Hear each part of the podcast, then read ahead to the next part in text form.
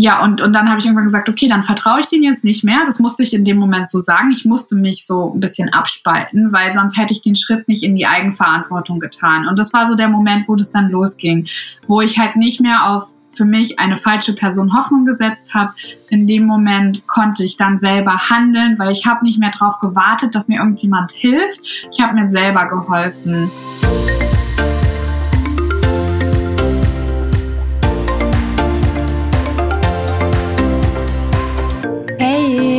Und herzlich willkommen bei Purely, dein Podcast für mehr Balance von Körper und Seele.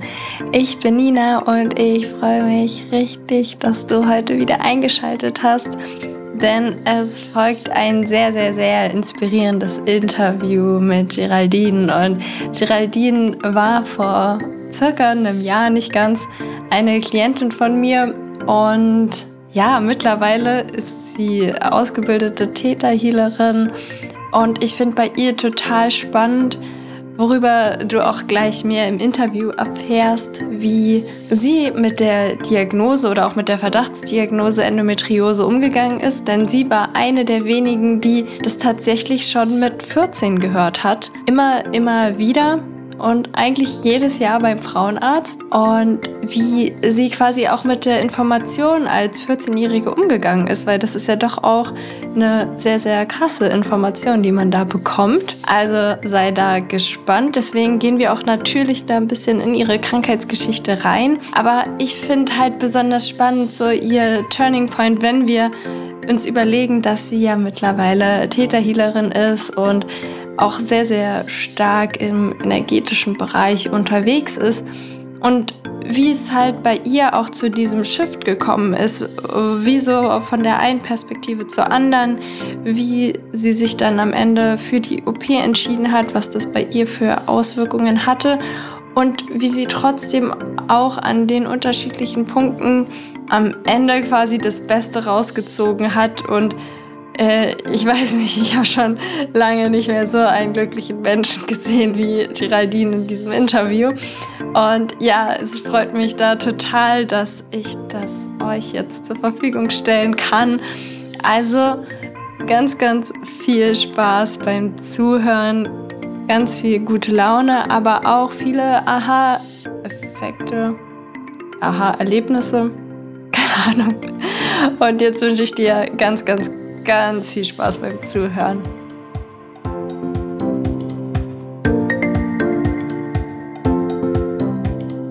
Und bevor wir jetzt wirklich reinstarten in die Folge, wollte ich dich noch mal ganz kurz daran erinnern, dass du diese Woche die letzte Chance hast, um bei Happy Darm in der aktuellen Runde dabei zu sein. Wir starten am Freitag und bis dahin kannst du dich auch noch anmelden wenn du dich jetzt fragst, ja Nina, was soll denn dieses Happy Darm eigentlich sein? Das ist mein ganzheitliches Gruppenmentoring, wo ich dich wirklich mitnehme, die Grundlagen zu deinem Körperbewusstsein zu stärken, dir das beizubringen, die Mechanismen auch so, ich weiß nicht, ob du es kennst, dass du irgendwie was im Körper spürst oder fühlst und dann denkst du, oh, was ist das? ich weiß jetzt gar nicht, was mein Körper macht oder warum spinnt jetzt meine Verdauung schon wieder, warum habe ich jetzt Kopfschmerzen, ich verstehe gar nicht, wo das herkommt.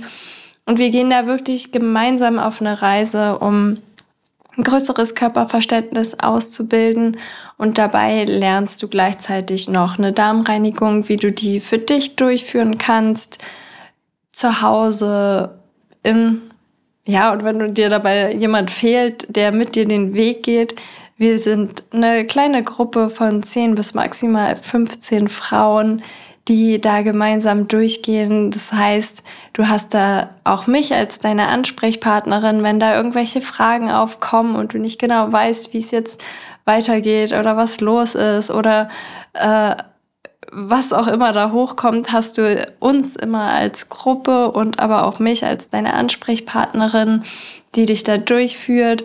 Vielleicht bist du auch gerade in Behandlung bei einem Heilpraktiker, wo eine Ernährungsumstellung ansteht und du irgendwie noch gar nicht so richtig weißt, wie du das jetzt umsetzen sollst und so ein bisschen da auch in die Überforderung bist und dann so, hm, ja, wie soll ich denn das jetzt machen und ach, das klappt alles nicht.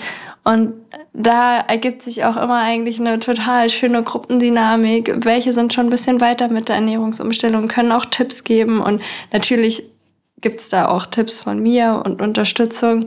Aber auch dieses gegenseitig zu sehen, ah, da ist eine dabei, die geht da schon den Weg und die hat schon das und das geschafft und ihr geht's vielleicht ein bisschen besser und die hat dann noch ein paar Tipps.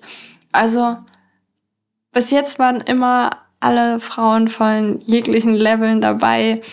Dem einen fällt es vielleicht ein bisschen leichter, die Umstellung und auch wirklich die Sachen dann direkt umzusetzen. Der andere braucht halt dann noch ein paar unterstützende Worte und da sind wir als Gruppe immer füreinander da.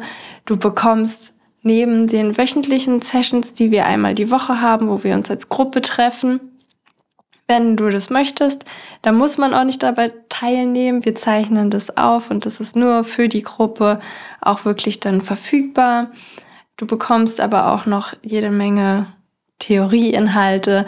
Selbst wenn du zum Beispiel mit dem Gedanken spielst, eine ganzheitliche Gesundheitsberaterausbildung zu machen und du da schon ein bisschen in die Grundlagen reinschnuppern willst, wir schauen uns wirklich deinen Körper an, dein Verdauungssystem, was da wichtig ist, auch im Bezug auf die Endometriose, wie du da deinen Körper am besten unterstützen kannst, so ganz auf der körperlichen Ebene. Und genau, weil, wie du auch in der aktuellen Folge lernen wirst, zu, zu einem gesunden Körperbewusstsein gehören halt alle Ebenen des Körpers dazu.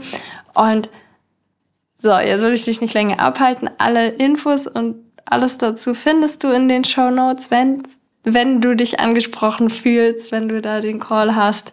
Wenn du noch Fragen hast, schreib mir gerne bei Instagram, da bin ich äh, deine Fragen am Beantworten. Und dann wünsche ich dir jetzt ganz, ganz viel Freude beim Interview mit der Geraldine.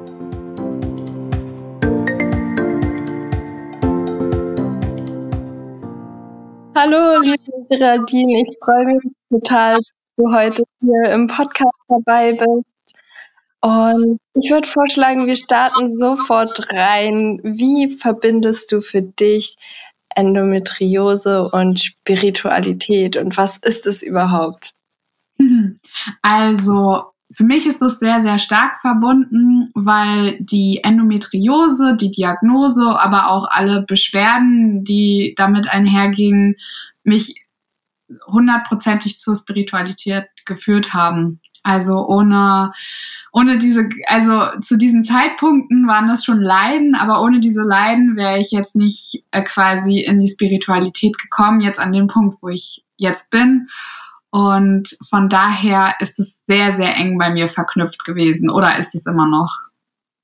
Okay, was waren denn, also zurück zum Anfang zu deiner Diagnose beziehungsweise auch der Zeit vor der Diagnose. Was hattest du da für Anzeichen und Symptome? Wie ging es dir da? Wora oder womit hast du dich am Anfang da beschäftigt auch damit? Welche Methoden hast du da ausprobiert, dass du dann dich immer mehr der Spiritualität auch öffnen konntest? Mm, also ich habe die Diagnose, die richtige Diagnose durch die OP erst letztes Jahr bekommen, 2021. Und das Thema stand aber schon im Raum, ich glaube, seitdem ich ähm, 14, 15 bin oder war. Und das sind ja jetzt auch schon sechs, sieben Jahre her. Und das war eigentlich ab dem Moment, wo ich Periodenschmerzen bekommen habe und ich auch die Pille probiert hatte und es hatte nicht geklappt, weil ich habe sie nicht vertragen und die hörten nicht auf, die Schmerzen. Ähm, ab dem Moment wurde eigentlich gesagt, ja, man müsse mal gucken, ob das nicht Endometriose ist. Und das wurde also immer wieder wiederholt von den verschiedensten Gynäkologen, wo ich war und hat sich über die Jahre hat also ich glaube das habe ich jedes Jahr mal sage ich mal zwei dreimal einfach ja vor den Latz geknallt bekommen auf gut Deutsch, weil da auch nichts anderes dazu kam. Ne? Das war dann einfach so, ja, das ist dann Endometriose, so das kann man aber nur mit der OP testen, aber dann ne und ja, über die Jahre waren es dann halt nicht nur Periodenschmerzen, weil die konnte ich zuerst noch mit Ibuprofen halt äh, in Schach halten. Ich meine, das war für mich auch so, als ich mit 14 dann Schmerzen bekommen hatte, dass alle haben damals Ibuprofen genommen. Ne? Also habe ich das natürlich auch genommen. Das, also meine Freundin meinte so, hier, das ist Ibo, dann nimmst du das jetzt und dann ist alles gut. Und darüber habe ich halt nicht gemerkt, dass da eigentlich ein ganz großes Thema hintergesteckt hat. Und irgendwann über die Jahre, ich habe zwar nur einmal im Monat Ibuprofen genommen und hatte außerhalb der Periodenschmerzen zuerst keine Symptome, wurden die Schmerzen aber wirklich immer, immer schlimmer, sodass auch die Dosis erhöht wurde, bis ich dann ähm, auch aufgrund der hormonellen Lage, dann habe ich Magenprobleme bekommen, dann habe ich ähm, richtig, ich habe mir dann so ein Helicobacter ähm, Bakterium eingefangen durch die Einnahme der Ibuprofen, war nämlich meine Magenschleimhaut schon extrem kaputt. Was ich alles nicht wusste, das habe ich alles nicht mitbekommen. Und dann über, erst über quasi das notwendige Absetzen zur Behandlung dieses Bakteriums wurde klar, wie krass eigentlich diese Ibuprofen alles unterdrückt haben, was eigentlich ja gezeigt werden sollte oder was eigentlich schmerzhaft da war. Ähm, genau. Und dann, ja, also das war erstmal so, so da, es hat sehr, sehr lange gedauert, bis dann irgendwie Klarheit kam, weil ich habe auch nie recherchiert zur Endometriose. Ähm, es war auch, also ich hatte überhaupt gar keinen Kontakt dazu. Ich habe mich aber auch nicht, ich habe nicht die Ernährung umgestellt, ich habe nichts gemacht, außer dass, wenn ich dann halt zweimal im Jahr beim Gyn war, dass diese, ja, das auf dem Tisch stand so oder gesagt wurde. Und irgendwann, danach auch diese Magengeschichten und so, und nachdem ich halt auch echt keine Schmerztabletten mehr nehmen konnte, war es dann, ja, okay, was mache ich jetzt? Weil keine Energie, mir ging es wirklich sukzessiv immer schlechter. Ähm, ich wusste auch nicht, mir zu helfen. Und irgendwann habe ich dann gesagt, ich mache die OP. Weil ich dachte, danach wird's besser. Weil es war mein letzter Hoffnungsschimmer. Es war alles, was ich kannte zu dem Zeitpunkt über Endometriose. Und ich dachte, okay, das ist ja minimalinvasiv und ja, passiert schon nicht so viel. Und ich war auch einfach sehr, sehr verzweifelt. Also das muss man einfach dazu sagen. Ich war an einem Punkt, wo ich meine Uni hatte, meinen Studentenjob und ich konnte noch nicht mal beides machen. Ich habe mich dann für den Job entschieden erstmal und selbst 20 Stunden die Woche ging irgendwann nicht mehr. Und an dem Punkt, weil ich auch einfach immer wieder Magenprobleme hatte, die sich nicht erklären ließen und ach, mir ging es einfach sehr, sehr grottig. Genau, da habe ich mich dann für die OP entschieden. Die Warte mal ganz kurz, ja. bevor wir in zum, äh, zur OP weitergehen.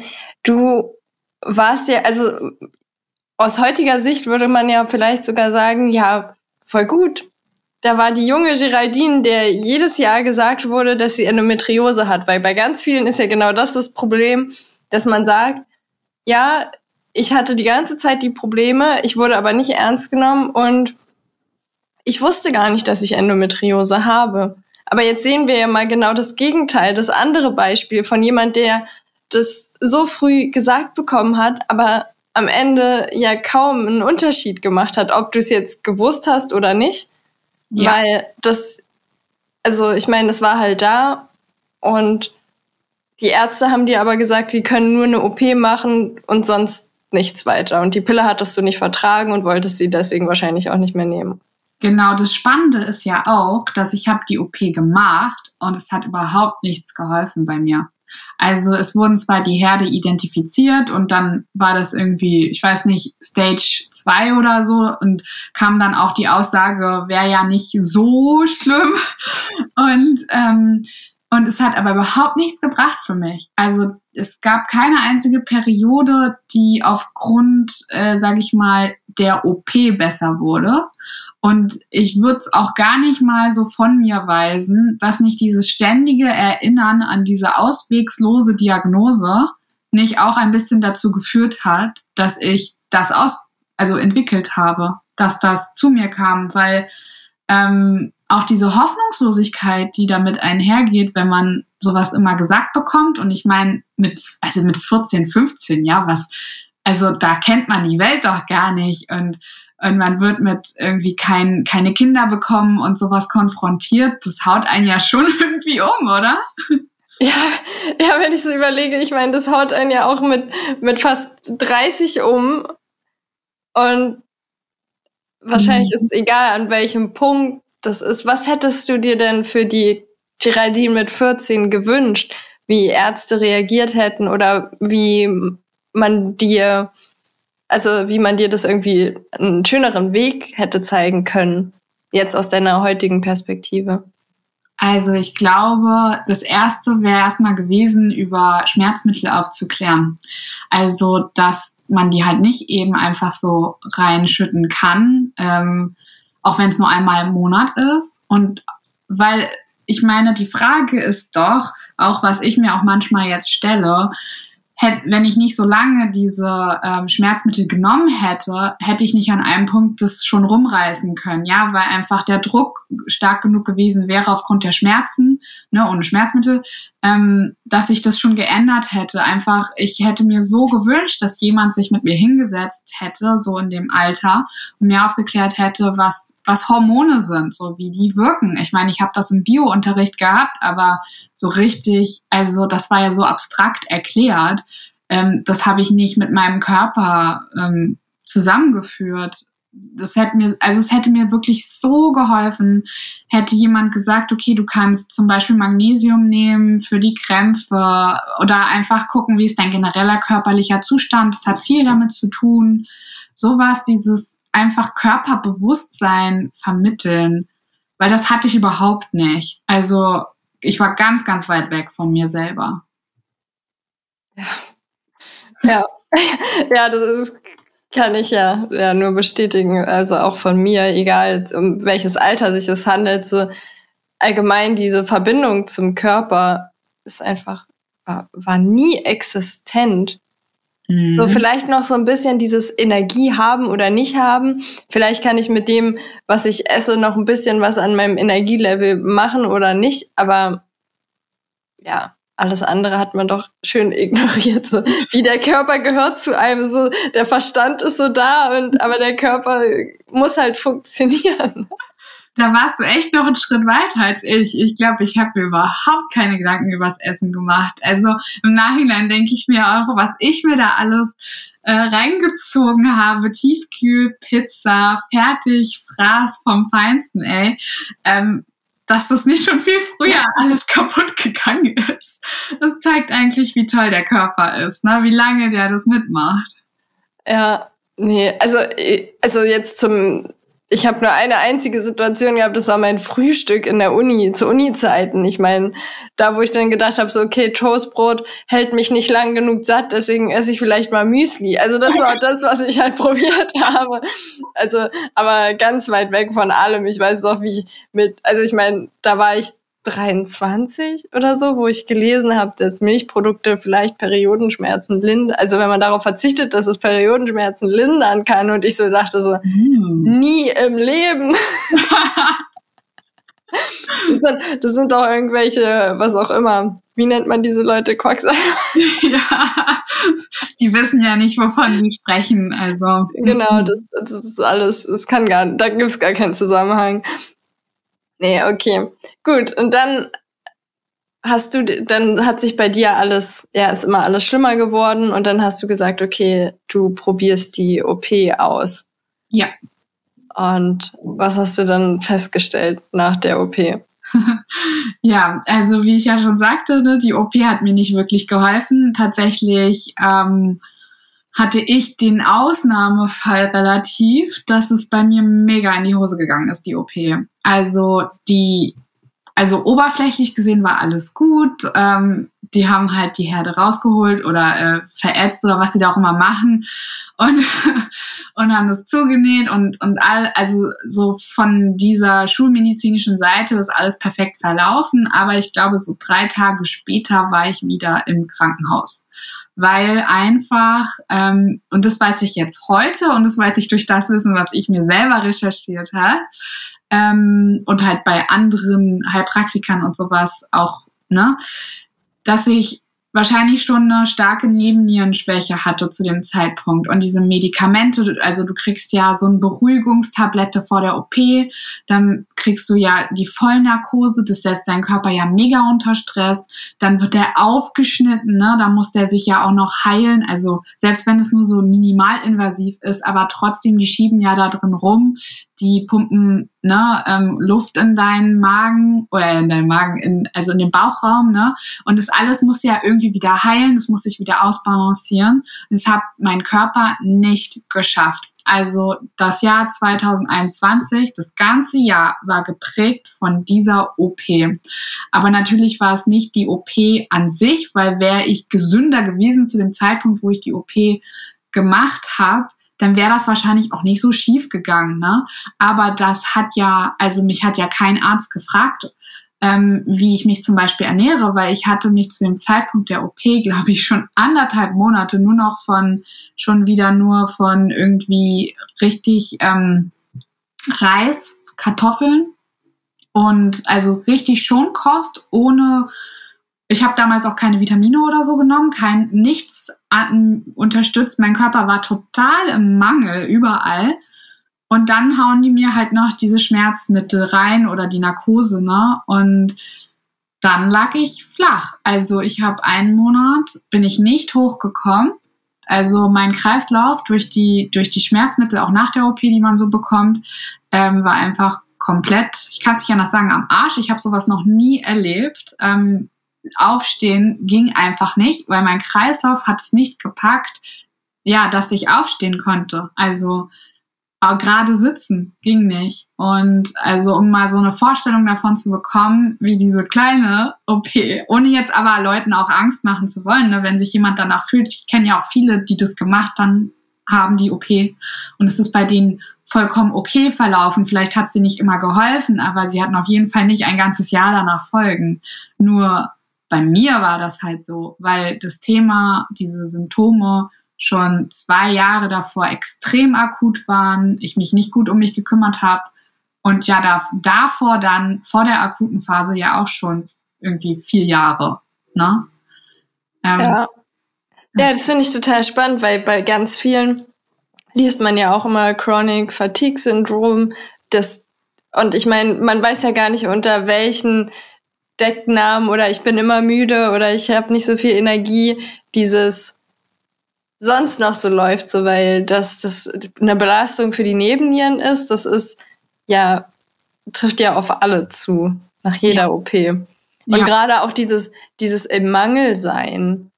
Wie, also auch das, wenn wir uns davor noch nicht mit Ernährung auseinandergesetzt haben, was ja bei den meisten der Fall ist, bist du ja einfach auch im Mangel.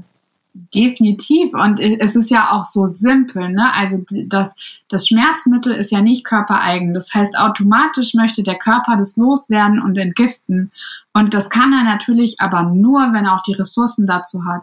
Das heißt, ähm, wenn man, also ich finde das schon bis zum gewissen Punkt ein bisschen fahrlässig, weil ja eine Vergiftung stattfindet. Also das muss man sich ja auch mal bewusst machen, wenn man Schmerzmittel nimmt. Und ähm, ich habe die danach auch immer noch manchmal genommen und das so, ich, ich verteufel das nicht, weil wenn es hilft, dann ist, also keiner soll hier leiden, ne? Und ich, ich stelle mich auch nicht mehr hierhin aus dem Prinzip, dass ich weiß, was Schmerzmittel eigentlich sind und ich sie aus Prinzip daraus nicht nehme, aber wenn es mir schlecht geht, ne, dann brauche ich sie vielleicht auch manchmal. Also da, da, da darf man schon differenziert, sage ich mal, handeln, aber ja, der Körper will sie loswerden, weil er sie als Vergiftung erkennt und dann wenn man das bei einer OP, ne, und das war ja jetzt nur so eine kleine, dann frage ich mich halt, ob das nicht sinnvoll wäre, ja, generell einfach vor, äh, vorzuarbeiten, ne, für eine OP.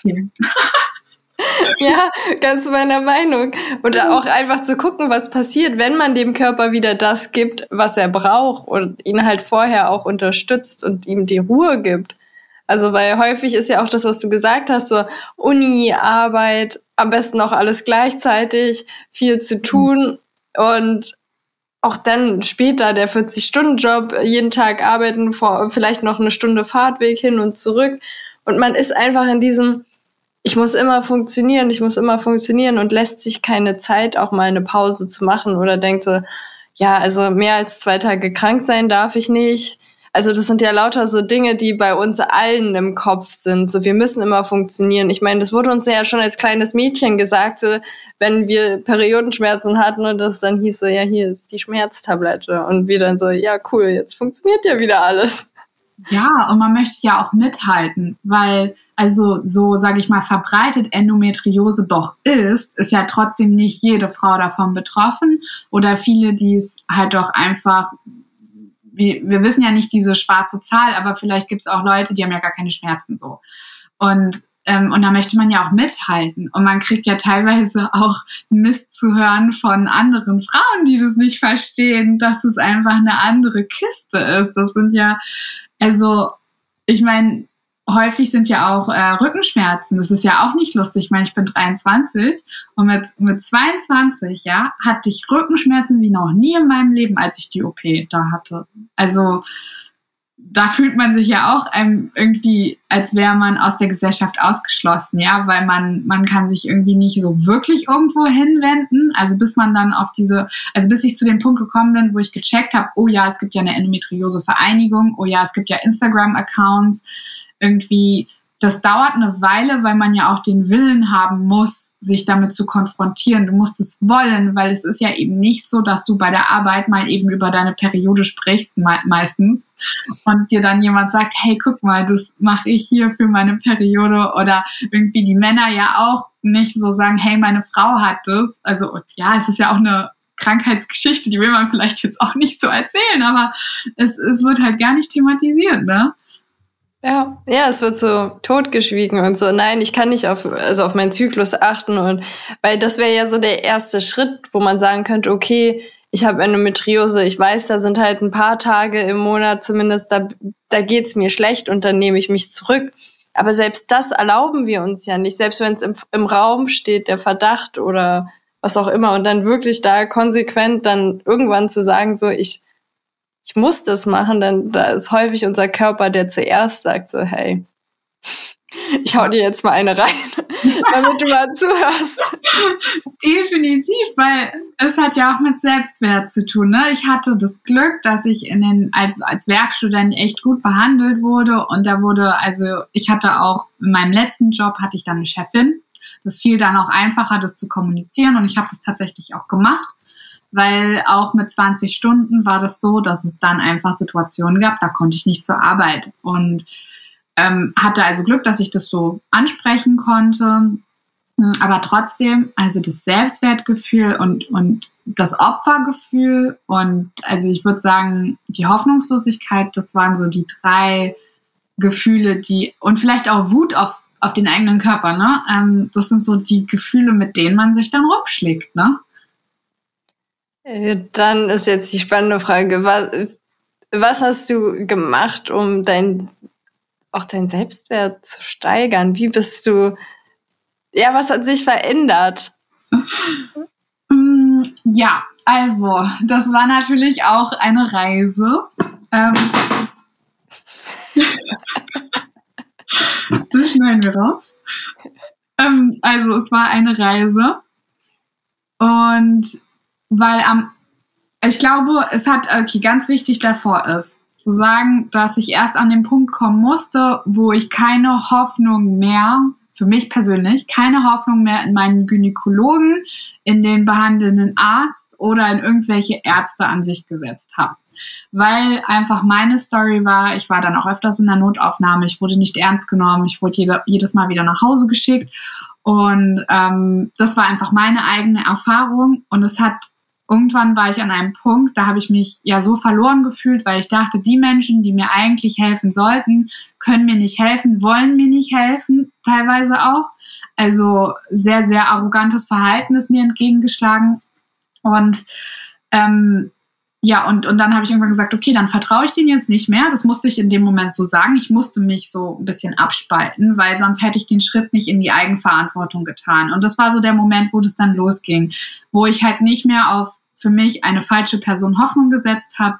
In dem Moment konnte ich dann selber handeln, weil ich habe nicht mehr darauf gewartet, dass mir irgendjemand hilft. Ich habe mir selber geholfen. Und dann ja, habe ich angefangen, Wissen zu recherchieren und gehe jetzt ganz, ganz, ganzheitlich ne, da bin ich ja auch zu dir gekommen. Also letztes Jahr, ne, hatte ich ja mit dir auch das Coaching. Das war so total der Beginn, weil äh, ich da ganz viel Wissen mitnehmen konnte und auch ja einfach das Gefühl von angenommen werden. Und bin dann schlussendlich über viele Dinge, die ich ausprobiert habe, bin ich bei Theta Healing gelandet. Das hat mir am meisten geholfen, weil diese Ängste, dieses Selbstwertgefühl-Thema, das kann man damit halt sehr gut angehen. Ähm, okay, ja. Jetzt müssen wir mal, also bevor wir dazu kommen, ich kann mich nämlich auch noch daran erinnern, wo wir unsere Session hatten. Da hast du mir nämlich erzählt, dass du eine Theta Healing Session hattest, die dir extrem geholfen hat. Ja, stimmt. Das war, glaube ich, die aller, allererste, die ich hatte, weil ähm, ich habe so einen Monat nach der OP, ähm, da ging es dann, da, das war das erste Mal, wo es nicht schlimmer wurde. So.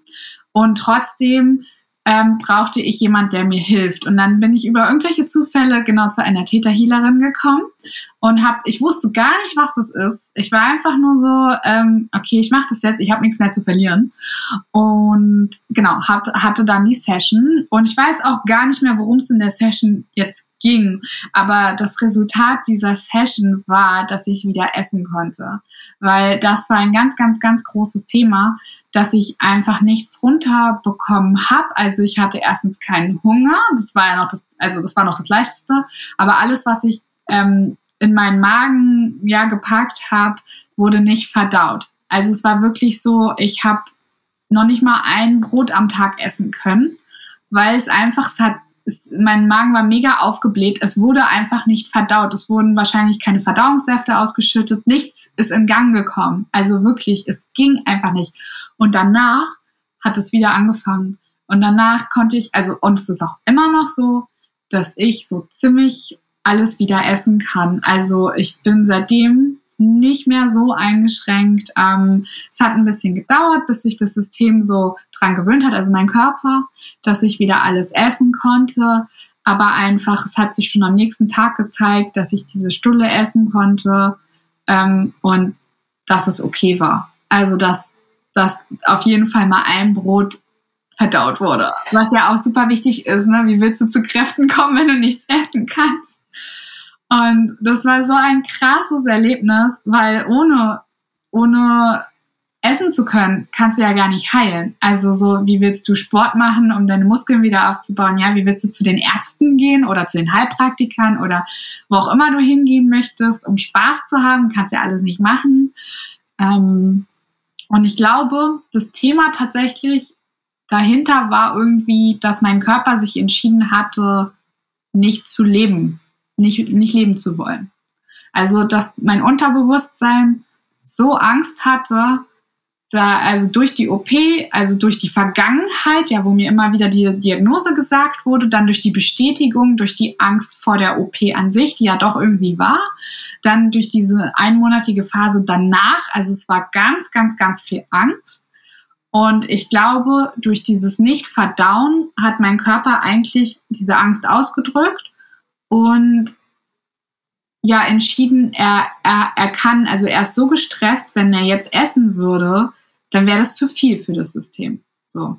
Und mit dieser Theta Healing Session konnten wir da Ruhe reinbringen. Und mein System hat sich wieder erlaubt zu essen. Mega.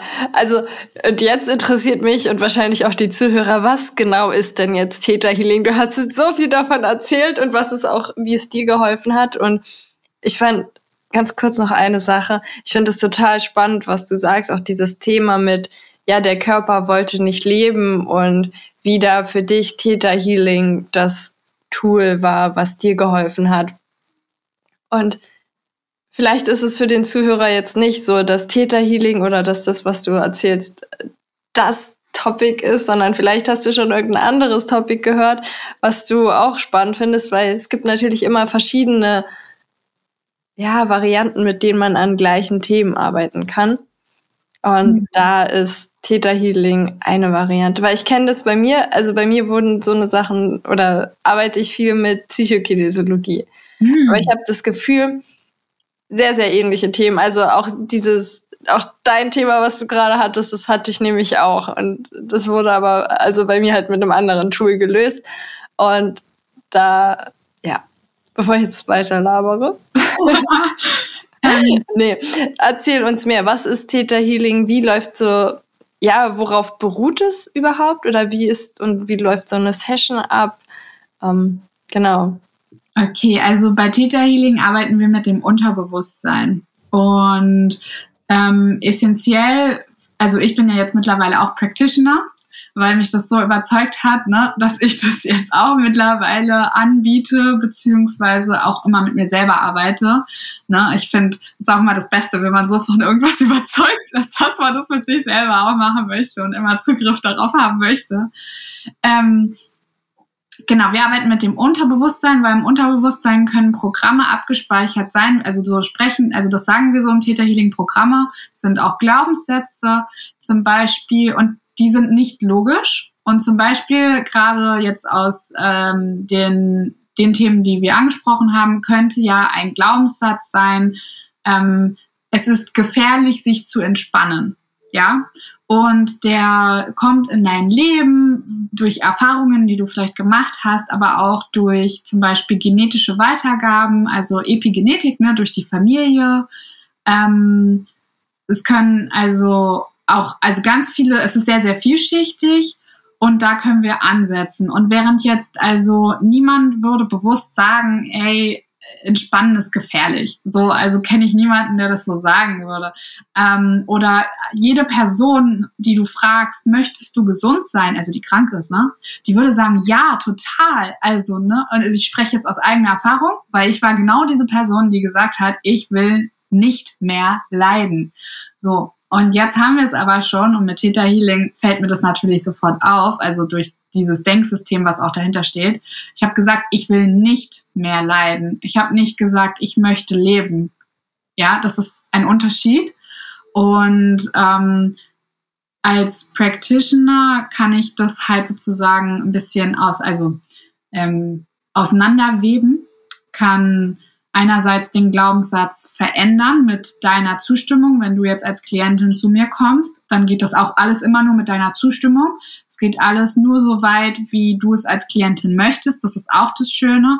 Ähm, das heißt, es ist es ist unglaublich schwer, finde ich. Und das ist das Gute, bei Theta Healing über die Grenzen des Klienten zu gehen. Und ich glaube, das ist ja ein Thema, was viele mit chronischen Erkrankungen ja haben, ne? dass ähm, oft die, die Heilpraktiker, Ärzte, wer auch immer, also alle Personen, die da irgendwie mitmischen, doch manchmal Grenzen überschreiten. Und bei Theta Healing ist das ähm, kaum möglich, weil ich zum Beispiel frage, ob ich den Glaubenssatz jetzt ersetzen darf und du darfst es dann bejahen. Und erst wenn du Ja sagst, kann ich das bezeugen, dass es aus deinem System rausgeht. Das ist also eine hochgradig energetische Arbeit. Ähm, wir setzen bei einem Ereignis an, was dir vielleicht passiert ist oder was dir immer und immer wieder passiert ist. Es geht um Gefühlsarbeit. Ja, also eine Session beginnt damit, dass wir erstmal schauen, wie fühlst du dich damit? Ähm, wo ist das Gefühl in deinem Körper? Dann geht es immer tiefer, bis wir zu dem Punkt kommen, wo dieses Gefühl das erste Mal aufgetreten ist. Und das Spannende ist, dass diese Gefühle auch aus anderen Leben stammen können. Oder dass du auf einmal deine Eltern oder Großeltern siehst und in Situationen, die du gar nicht wissen kannst, aber ähm, von denen du gehört hast. Also, dass du sie genau in diesen Situationen siehst, die so prägend für die Familie waren. Und dass dann du auch als Klientin spürst, woher dieser Glaube, diese Überzeugung kommt. Und danach können wir das auflösen und dann öffnen wir quasi das Feld für neue Perspektiven, weil zuvor quasi wirst du immer danach handeln, was du gelernt hast in der Vergangenheit. Das ist ja auch ganz natürlich und gesund, weil ähm, nur durch die Erfahrung wissen wir, was als nächstes passiert und danach richten wir unsere Zukunft aus, das ist ganz klar. Und wir können das aber halt weit, also mehr Perspektiven, mehr Optionen schaffen, vor allem mehr Fülle und äh, Wohlstand auf allen Ebenen bringen, wenn wir die Angst rausziehen, die Lektionen dahinter integrieren und dann deinem, ja, deinem System einfach, deinem Unterbewusstsein sagen, ja, ähm, zum Beispiel, es ist total schön zu leben, es ist total schön, die Sonne zu genießen. Und ähm, das gebe ich dann als Download, so nennen wir das. Ähm, und das darfst du auch wieder annehmen. Und jedes Mal, wenn du es annimmst, werden neue ähm, Neuronen oder also diese neuronalen Bahnen in deinem Gehirn geschaffen für ja neue Perspektiven, neuen Optionen, ne? Weil ähm, je öfter wir einen Gedanken denken, desto schneller wird er ja gedacht, ne? Dann bildet sich ja wirklich wie so eine Autobahn im Gehirn. Und das kann man sich zunutze machen, auch für positive Dinge. Also wenn ich jeden Tag denke, ich bin wertvoll, ich bin geliebt, ich bin gehalten, irgendwann wird sich dieser Gedanke bei mir einprägen. Ich meine, anders funktioniert diese Welt ja nicht. Wir denken ja alle, wir sind nichts wert, weil wir das einmal die ganze Zeit gespiegelt bekommen haben. Also können wir das auch umdrehen und in die andere Richtung gehen. ja. ja. Wow, danke schön. ich weiß, es ist sehr, sehr umfassend. Ähm, es ist ein sehr, sehr großes Thema, weil Unterbewusstseinsarbeit ist ja auch so groß und ähm, eckt ja auch an die Traumaarbeit und sowas an. Und Theta Healing, ja, überlappt damit. Und in diese beiden Themenfällen geht's halt rein. Und genau, also. Ja, also du hattest deine erste Session und hast du dann noch mehr Sessions gehabt, bevor du dich entschieden hast, die Ausbildung zu machen oder dich darin weiterzubilden? Oder wie lief das dann ab? Oh ja, ich hatte einige. Also ähm, das hat schon eine Weile gedauert, ein paar Monate, ich glaube sechs Monate, bis ich überhaupt den Gedanken hatte, dass ich das selber machen kann. Ähm, ich habe erstmal, ich glaube, die erst im, März, April habe ich, glaube ich, jede Woche eine Theta-Session gehabt, was schon ziemlich ähm, sportlich ist, sage ich mal, kann man machen, aber unterhalb einer Woche soll, also ist es dann nur in, in Notfällen. Ähm, aber es war halt notwendig zu dem Zeitpunkt. Ne? Dann habe ich, glaube ich, also ich habe das Geld genommen, was ich gespart hatte durch meinen Job, den ich dann halt leider auch aufgeben musste durch, äh, durch die ganzen Komplikationen nach der OP. Und habe das da rein investiert, weil zu dem Zeitpunkt hatte ich ja nichts mehr zu verlieren. Also es sah jetzt nicht so aus, als ob ich demnächst wieder irgendwas anderes machen würde, außer mich um mich kümmern. Und dann habe ich, ja, und ich habe dann den ersten Schritt in der Ausbildung schon im September gemacht. Dann habe ich es ein bisschen liegen gelassen und habe dann aber selber nochmal ähm, bei einer anderen Täterhealerin dann Ende des Jahres 2021 ein sehr, sehr schönes Programm gemacht, wo, ähm, also was sie wirklich als Programm anbietet, nicht nur einzelne Session. Und es hat mir dann, da haben wir so viel aufgelöst und so viel Freude geschaffen und irgendwie Ängste losgelassen, dass ich dann gesagt habe, okay, ähm, ich mache die Ausbildung jetzt noch zu Ende und weiter. Und dann im Januar 2022, also dieses Jahr, habe ich dann alles fertig gemacht und biete das jetzt seitdem auch an. Und es ging auch total schnell, dann das auch anzubieten, weil einfach so viel schon aufgelöst war, dass ähm, diese Zweifel auch an der eigenen Arbeitsqualität zum Beispiel gar nicht da waren mehr. Ja, ja, das war nämlich jetzt meine nächste Frage gewesen, so weil die Ausbildung zu machen oder auch sich dafür zu entscheiden, ist also erstmal da, wie war das Hindernis? Weil ich meine, du hast ja gerade gesagt, du konntest deinen Job nicht mehr machen, du warst jetzt nur noch zu Hause und dann sind es ja doch auch größere Investitionen, die du da quasi in dich getan hast. War das nicht auch ein bisschen gruselig? Äh, am Anfang ja, total. Ähm ich hatte Vertrauen. Ich habe einfach, also ich bin von in meinem Leben, ne, von gar kein Vertrauen in irgendjemanden, in mich, in irgendwas, überhaupt nichts war da, zu ziemlich krassem Urvertrauen jetzt gegangen innerhalb dieses Jahres. Und ich hatte, also ich glaube, ein, ja, ein Vorteil ist, dass ich selber schon so oft Klientin war und einfach deswegen schon so viel auch ähm, aus dieser Klientensituation mitbekommen habe. Dinge, die mir gefallen haben, ja, Dinge, wo ich mich sehr, sehr gehalten gefühlt habe, das alles mitnehmen konnte. Und ich habe dann einfach vertraut irgendwie. Es, es ging ja auch darum, dass ich an den Punkt in meinem Leben gekommen bin, weil ich ja nie auf mich gehört habe. Und in dem Moment nach der OP war einfach die Entscheidung, willst du jetzt leiden oder nicht?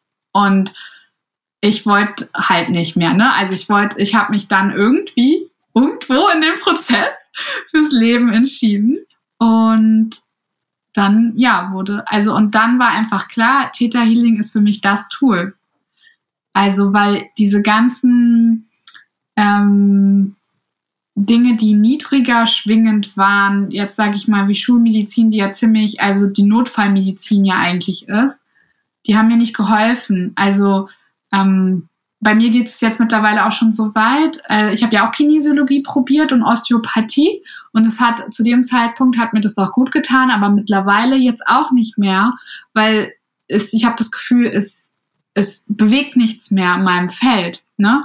Und da ist bei mir auch die persönliche Mission, dass ich denke, dass es immer mehr Kinder vor allem geben wird, die so sind, ein bisschen wie ich, noch stärker als ich, dieses Hinziehen zum Feinstofflichen quasi, zur Gedankenkraft, die sich ja auch gerne auch mal gegen dich richten kann, wenn du nicht die nötige Disziplin hast in deinen Gedanken. Und das ist so ein bisschen dann meine Mission. Und dann habe ich gesagt, okay, es ist so, und ich lasse mich jetzt leiten und habe dann das Geld genommen, in die Hand genommen und habe es investiert. ich bereue nichts. Ja, ich finde, man merkt auch, also wenn ich so mich zurückerinnere, vor, vor nein, ein Jahr ist noch nicht, aber es ist noch nicht mal ein Jahr her, so. Ja. Und wie viel sich da geändert hat, auch die Person, die da jetzt sitzt, so. Ja, danke schön. Die waren positiv, oder? Auf jeden Fall. nee. Ähm, ja, aber wie ist denn jetzt aktuell so dein Tag? Hast du, also wie läuft der so ab? Hast du noch Beschwerden oder sagst du alles super, alles super, ich kann alles, ich schau mal. Oder gibst, musst du da schon noch auf dich auch Acht geben und wie ist das so? Also es ist so, dass ähm, ich bin sehr, sehr glücklich jetzt mit meinem Leben. Es gibt keinen Tag, an dem ich jetzt nicht glücklich bin tatsächlich. Es gibt Tage, da bin ich nicht den ganzen Tag glücklich, natürlich. Aber ähm, grundsätzlich habe ich mir mein Leben jetzt gerade so aufgebaut, dass es ist, ich bin unglaublich dankbar. Also ich kriege dann auch Tränen in den Augen, weil ich einfach schon, naja, ich hatte diese Phase schon mit 19, mit dem Magenproblem und dann nach der OP, wo ich echt gedacht habe, das kann nicht das Leben sein. Und also ich, diese Vorstellung, also so wie ich mich da gefühlt habe, das habe ich jetzt halt gar nicht mehr. Also und allein deswegen bin ich so dankbar. Und dazu muss ich aber auch sagen, ne, ich habe halt, wie gesagt, sieben, acht Jahre dann ähm, ich habe mich, glaube ich, noch nie in meinem Leben, bevor diesen Krankheiten so krass wurden, gesund ernährt. Das heißt, ich habe so lange meinen Körper buchstäblich geknechtet ähm, und, und ich habe mich auch immer ausnutzen lassen. Ähm, ich habe keine Hobbys gehabt, die mir Freude bereitet haben. Ich war in ungesunden Beziehungen. Ähm, also ganz, ganz, also überhaupt nicht für mich gelebt und äh, mich überhaupt gehasst und so, dass ich denke, das darf noch eine Weile es darf ruhig jetzt seine Zeit brauchen, bis das sich wieder alles integriert hat. Ähm, körperlich bin ich noch nicht so fit wie, ja, wie, sag ich mal, vor, ja, keine Ahnung, vor Jahren eigentlich. In deiner Kindheit. ja, ja, genau. Also das, das, das darf ich schon so sagen. Und ähm, gerade deswegen, ich merke aber, es ist ein unglaublich unglaubliches Geschenk für mich, weil ähm, ich allen Leuten mit chronischen Krankheiten ganz, ganz ähm, mitfühlend, liebevoll und verständnisvoll begegne, ohne jetzt irgendwelchen Bullshit zu erzählen, sage ich mal. Weil ich bin schon dafür, dass jeder in die Selbstverantwortung geht. Aber ähm, ich sag mal so, ich würde niemanden vor den Latz knallen, wenn er gerade in so einer richtig schlimmen Phase ist. Ja, das hast du dir selber ausgesucht oder das sind deine Gedanken oder sowas. Ähm, Gedankenhygiene, mach mal Gedankenhygiene. Ich das ist sowas, das ich hasse das, weil wir wissen das alle eigentlich, sage ich mal. Und wenn du Blockaden hast, ne, jetzt mal wieder Theta Healing, wenn du Blockaden hast, die sind im Unterbewusstsein, ja, dann ist es halt sau schwierig, gut drauf zu sein. Es ist sau schwierig. Ich kenne das selber. Ich habe so lange gebraucht. Also mein, mein, mein Kopf war Chaos und Krieg, ja. Und also das, das, das ist für mich also jetzt schon ein Geschenk. Ich habe viel, viel gelernt. Ähm, ich bin jedes Mal dankbar, wenn ich rausgehen kann mit meinem Körper. Ähm, mit Theta Healing habe ich auch, ähm, ich bin ja jetzt selbstständig und das ist mein kompletter Beruf. Ähm, und also Human Design mache ich auch noch. Ne? Also diese beiden Sachen und ähm, kombiniere die und bin gerade dabei, quasi mein Business auszugestalten, also noch mehr quasi zu mir zu finden und in welche Richtung ich gehen will. Ich bin ja auch erst seit dem 1.1. selbstständig. Ähm, aber grundsätzlich kann man einfach sagen, ich habe so viel Freude jetzt in meinem Leben, ähm, wie ich glaube in den ganzen Jahren davor nicht. Oh, ich finde es einfach richtig schön, auch wie, wie ehrlich und offen du bist, wie es dir jetzt auch ging und wie es dir davor ging und wie du das auch einfach aussprichst, weil ich glaube, damit kannst du, da, da holst du ja auch so viele Leute mit ab, mit dem, ja, es dauert seine Zeit. Und du nimmst ja auch alle damit auf deinen Weg, um das zu zeigen. Mhm. Und die Zeit darf man sich auf jeden Fall auch nehmen, weil ich meine, klar, es kann irgendwas über Nacht passieren, so wie mit dieser einen Theta-Healing-Session. Aber jetzt muss man sich einfach mal ja vor Augen halten, dass auch in der Schulzeit, wo wir einen ganz, ganz großen Teil von jedem Tag und also in diesen Jahren verbracht haben, ne, dass da, da einfach ähm, Sachen gesagt werden, Dinge dir beigebracht werden, also in der zwischenmenschlichen Ebene, die dir jeden Tag wirklich immer wieder und wieder wiederholt werden, die du anfängst zu glauben. Und je kränker du bist, würde ich sagen, jetzt mal ganz pauschal, desto mehr Glaubenssätze hast du, die halt gegen dich sind. Und das ist, und ganz ehrlich, wer entscheidet sich denn schon bewusst gegen die Glaubenssätze? Also, oder für diese blöden Glaubenssätze? Und ähm, dass, dass manche halt ein bisschen länger brauchen, manche können das schneller loslassen, das ist ja auch umfeldabhängig. Ähm, und, und ich denke mir halt auch zum Beispiel, ich nehme Nahrungsergänzungsmittel und ich bin super zufrieden jetzt mit dem, was ich habe und bin super dankbar, dass ich das gefunden habe. Bin mir aber auch bewusst, dass, dass die jetzt wirken, weil mein Körper einfach so krass kaputt war auf der materiellen Ebene, dass einfach nur mit Energiearbeit daran zu gehen, das wäre für mich nicht ganzheitlich. Also auch mit der Ernährung, weil oft ist es ja auch so, ich kann mich richtig gut ernähren, aber der Darm nimmt nichts auf, ne? Und das ist etwas, was mich oft halt nervt und was ich halt eben nicht möchte bei mir, ähm, ist, dass jemand kommt und sagt, diese eine Sache, das ist jetzt deine Heilung, weil der Körper ist materiell hier, Mann. Also der, der ist Fleisch und Blut. Und manchmal kann der sich nicht einfach nur durch Energie reparieren. Dann braucht er ein bisschen Unterstützung und dann darf man die auch geben, Mann. Ja, auf jeden Fall. Ja, auch wirklich dieses ganzheitliche. Weder das eine verteufelt noch das andere verteufelt, sondern einfach die Gesamtheit zu sehen, in der wir auch einfach da sind. Und es sind, sind halt Dinge kaputt gegangen auf körperlicher Ebene, die wir aber auch auf körperlicher Ebene quasi wieder reparieren müssen. Und dann sind Dinge im Unterbewusstsein kaputt gegangen, die wir da reparieren müssen. Und die Endometriose ist ja so vielseitig und ich meine, wir haben ja auch alle total unterschiedliche Symptome damit. Ja, total. Also ich stimme dir komplett zu, weil ich auch denke, ähm, eine Sache, die wir in Theta Healing halt rausfinden können, ist zum Beispiel, was ist zu dem Zeitpunkt entstanden, wo die, oder was war zu dem Zeitpunkt, wo die Symptome entstanden sind.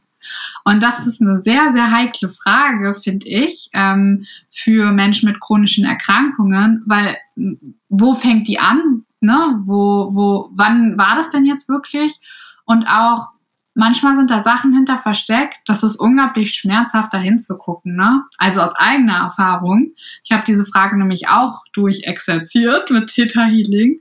Und da, da, um sich das anzuschauen, bedarf es einfach auch Kraft, ja, und Mitgefühl mit einem selbst, ne?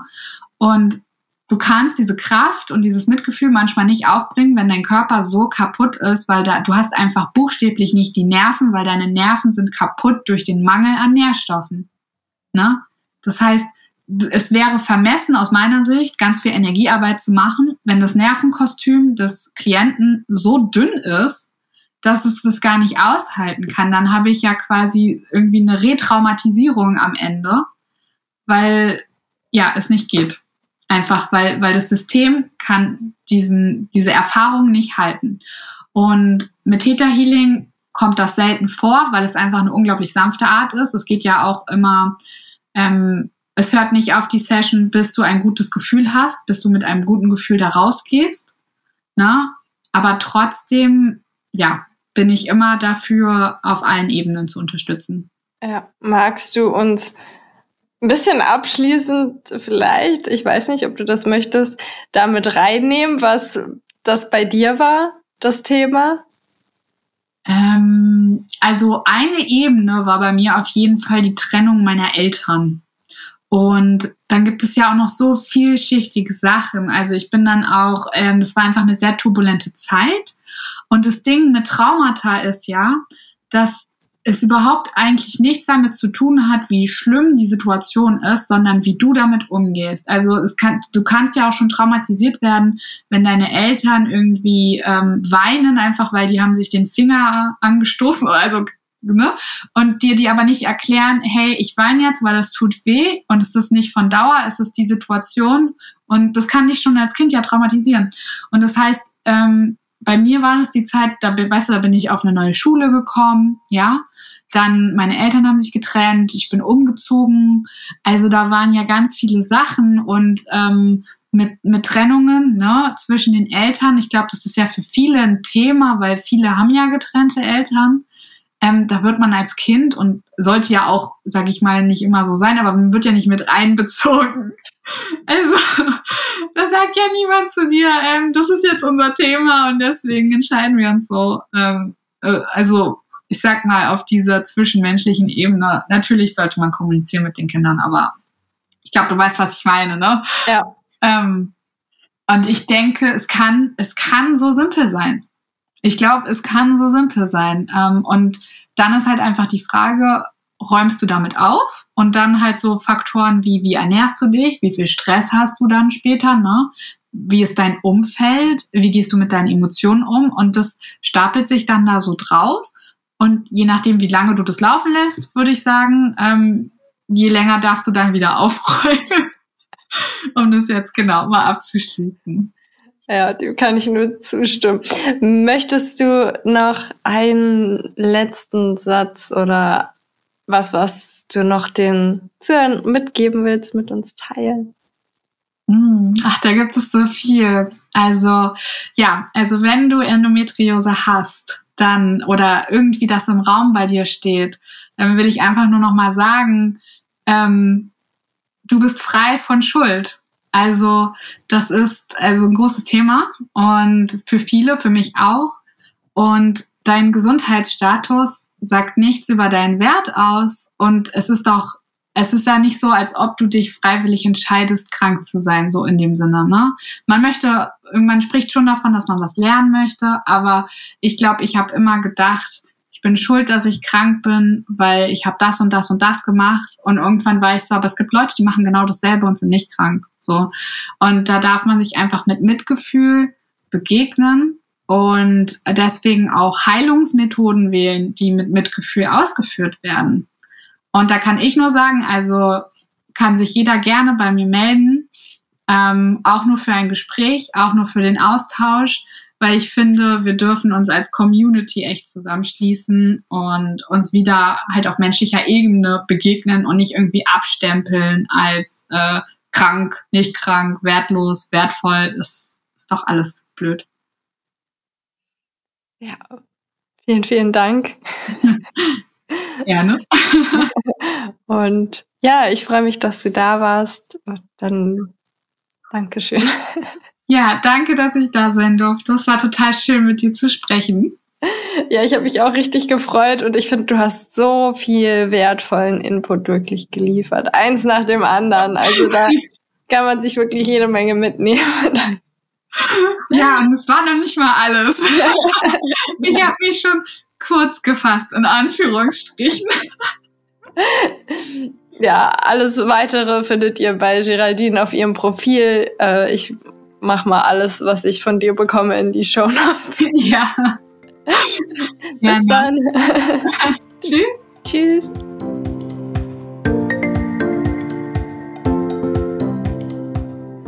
Ich hoffe, du hattest jetzt ganz, ganz viel Spaß, hast viele neue Erkenntnisse mitgenommen aus dem Interview mit der Geraldine.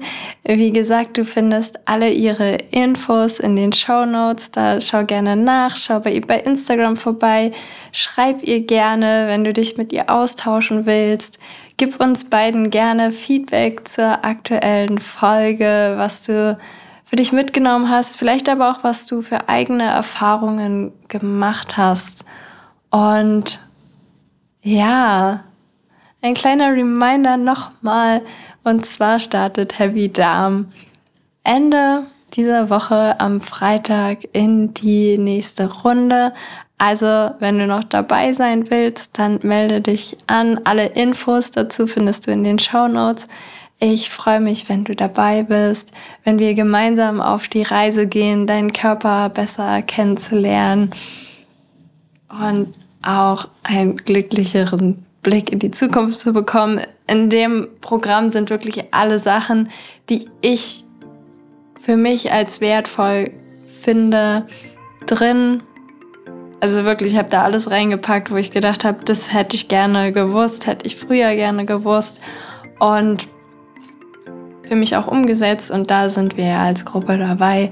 Und so, jetzt wünsche ich dir aber einen wundervollen Start in den Tag auf Arbeit oder auch eine gute Nacht, je nachdem, wann du es jetzt hörst. Ein schönes Wochenende oder eine schöne Woche. Ich hoffe, das Wetter bleibt noch schön sonnig. Und dann freue ich mich, wenn du nächste Woche Dienstag wieder einschaltest. Und bis dann, deine Nina.